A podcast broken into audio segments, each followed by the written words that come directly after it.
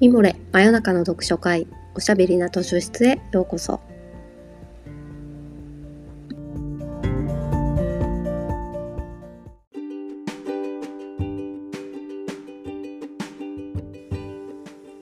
こんばんは。講談社ウェブマガジンミモレ編集部のバタヤンこと川端です。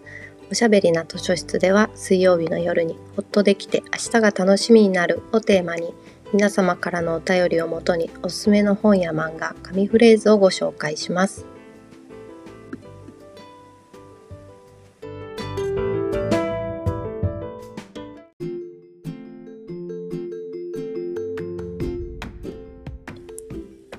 さて、第10夜となりました。わあ、10回も続いたなんて、私と家族とあなたぐらいしか聞いてくれてないですがいやそんなことない。かもうちょっと聞いてくださっています。そんなあなたのおかげでこうしてめでたく第10回を迎えることができました。パチパチ。ありがとうございます。さて今日は前々回の続きで翻訳本のおすすめか好きな翻訳者の方のご紹介をしようと思ってたんですけどちょっとこの数日ずっと私の頭の中を占領してることがあってあのテラスハウスに出演されていた女性の方がね自殺をしたっていうそう追い詰めたのはネットでの誹謗中傷だっていうことがニュースになっていましてそれだけが原因だとは今の時点では断定できないんですけれどもなんかこのニュースについてここ数日ずっと考えてしまってそしてツイッターとかをつい見ちゃうんですけど他のタレントさんとかアイドルの子たちも死ねとか容姿に関するひどい暴言とか言われてきましたみたいな告白をしてたりとかしてでも今こうして私がやっていけてるのはファンの皆さんの温かい言葉のおかげですみたいなことまでつぶやいてる子もいてそういうことまで女の子にっていうか言わせる空気感とかに辛くなってしまってじゃあツイッターとか見なきゃいいのにっていう感じなんですけど今在宅ワークが中心なのでつい SNS をチェックする時間が長くなっちゃってその少し前に検察庁法改定案に抗議しますっていうハッシュタグをつけたツイートが話題になってましたよね。なんかキャリーパミュパミュさんとか特に若い女性の著名人がそのツイートをしたことに対して分かんないくせに口出すな的なまたひどい暴言っていうか抽象がついてたりとかしてその話からまたこの話につながっていて著名人ある程度有名な人は批判を浴びるのは仕方ないとか有名税だとかっていう人もいるけれど批判と罵詈雑言は全然違うと思いますし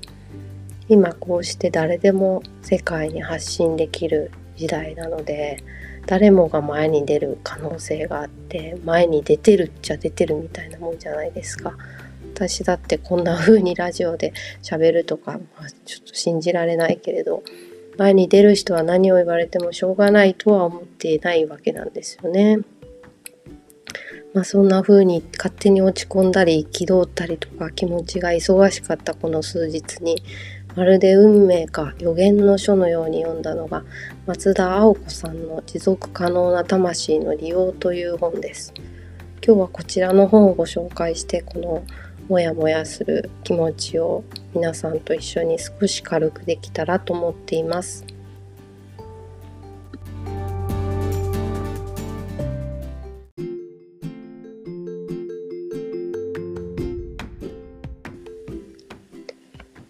この持続可能な魂の利用は松田青子さんにとって初の長編小説ということで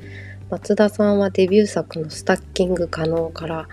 この人天才だわと思ってすっかりファンになってしまって翻訳家でもいらっしゃるので翻訳物もいくつか読ませていただいて今日はその好きな翻訳家の一人としてご紹介しようかなとも思っていたんですよ。で持続可能な魂の利用は格付けを見ると5月25日発売ということなんで本当に今週出たばかりの新刊でして私は松田さんファンだから予約してたんですけどそれ届いてすぐ読んでこれは今のこの状況を予言して書いたんじゃないかとびっくりしたっていうことなんですね。簡単にあらすじを言うと恵子っていう女性の30代の女性が主人公で男社会にはめられてというか理不尽な処分によって無職になってしまうんですがある女性のアイドルグループにはまっていくんですね。笑わないアイドルと言われてカリスマ的なセンターがいてってあのグループに当て書きしたのかなっていうぐらいリアルに書かれていてライブもきっと本当に行ってみたんだろうなって思ったりしての坂道系のねほぼ言っちゃいましたけど、まあ、読まれるとあのグループだなってすぐ皆さん思うと思います。でおじさんが作った社会に対してすごく憎しみがあるのに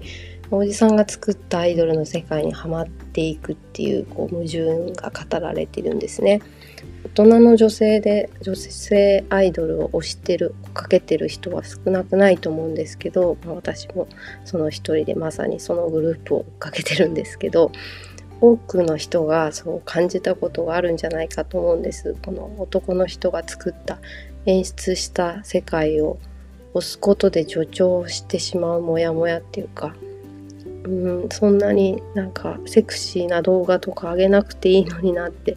思う自分もいるけど、まあ、いいねを押しちゃう自分もいるっていうこととかね。そういうモヤモヤをはっきりと小説にした人は初めてなんじゃないかなと思って驚きました。10代のアイドルの女の子が特定多数不特定多数の匿名の無数の人からデブとかブスとかアイドルとしての自覚が足りないとかなんかそういうことを言われるような描写が出てくるんですけど第2章は稽古のそういう社会に対するレジスタンスという革命活動が描かれていてちょっとファンタジーに飛ぶようなところがあるんですよ。もうこれが口頭無形かっていうと今の日本を見るとそれくらいのことはあってもおかしくないと思えちゃいました。今これを読めてすっきりしたって思う人は私だけじゃないんじゃないかなと思います。今日はここから紙フレーズをご紹介します。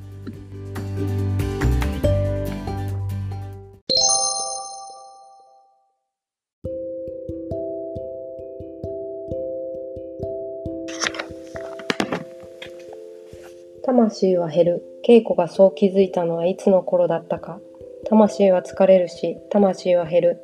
魂は永遠にチャージされているものじゃない。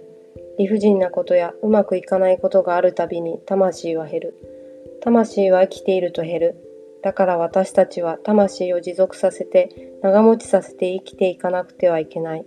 そのために趣味や推しを作るのだ。そうなんですよね。魂は減るんですよ、まあ、このタイトルにつながる大事な箇所を、ね、勝手に読み上げちゃいましたけれども本当にこの言葉にちょっと涙が出たっていうか嫌なことを言われたりするとまたチャージが魂のチャージがぐんと減るしそれは有名人だってそうじゃない人だって一緒なんじゃないかなと思って。年とともに満タンが100%じゃなくなってくるのではなんてこともこの後に書いてあるんですけどもすごくわかる気がしますね。女子高生の頃の満タンにはもう私もどんなにチャージしても戻んないかなっていう気もしますしでもちょっとしたことでも10%とかチャージされるし満タンに必要なエネルギーが年とともに省エネ化されていくのも悪くないなとも思っています。ね、こういう面白い本もミモレの記事の何かも、まあ、こんなラジオもちょっとした数パーセントチャージの一つになっていたらいいなと思います。今日は聞いてくださってありがとうございました。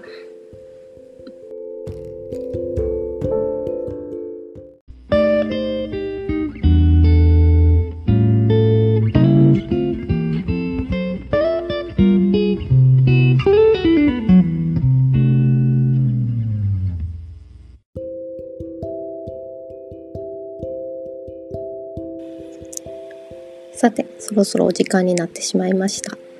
真夜中の読書会おしゃべりな図書室はこんな感じで皆さんからのお便りを元にしながらいろんなテーマでお話ししたり本をご紹介したり緩やかにやっていきたいと思います。また来週水曜日の夜にお会いしましょう。今日は最後までお付き合いいただきありがとうございました。おやすみなさい。おやすみ